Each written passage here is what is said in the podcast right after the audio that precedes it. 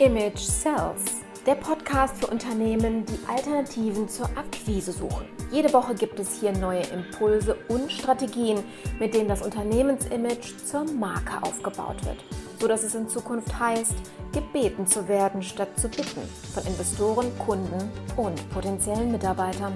Ich bin Carmen Brablitz, Markenstrategin aus Leidenschaft. Auf geht's!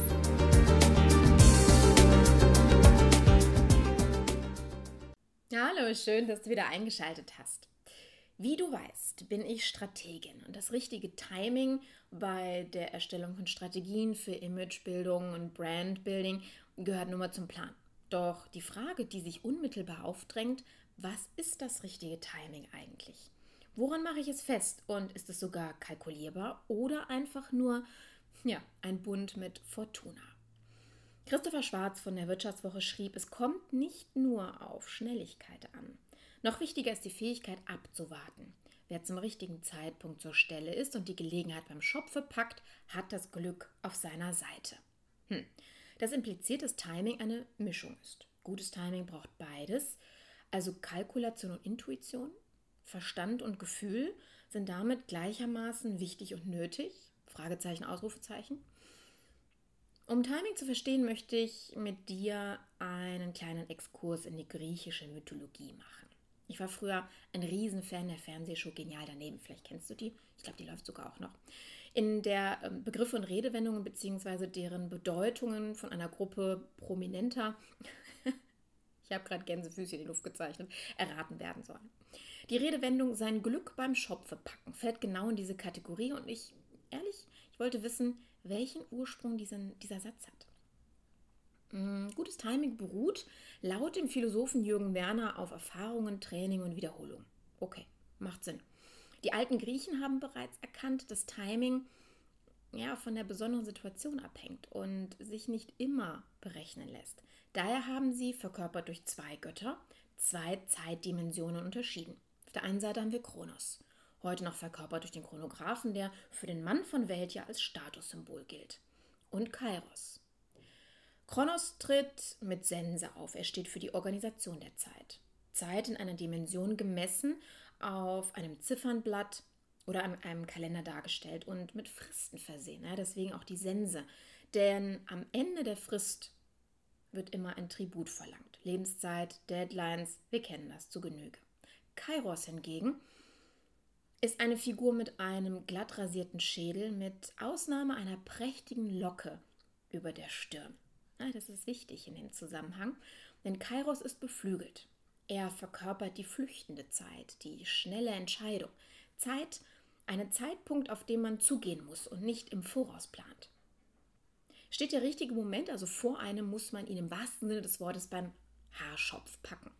daher kommt auch der Ausspruch, zieht der Zeitpunkt vorbei, dann gleitet die Hand quasi an einem nackten, glatten Schädel vorbei und man hat das Nachsehen. Wenn wir also über das richtige Timing sprechen, stehen wir in einem Spannungsfeld von kluger Verwaltung und Planung der Zeit und der Ressourcen und dem schnellen Handeln zum richtigen Zeitpunkt. Was heißt das nun für uns im Branding? Vorbereitet zu sein. Ja, welche Überraschung. Aber es ist im wahrsten Sinne des Wortes ist es eine Überraschung, wenn ich mit vielen darüber spreche, weil die einfach diesen, ja, das ist Weitblick, was man braucht und der fehlt in vielen Unternehmen leider. Um mich mal eines neuen Bildes zu bedienen, es zu handhaben wie ein Bauer.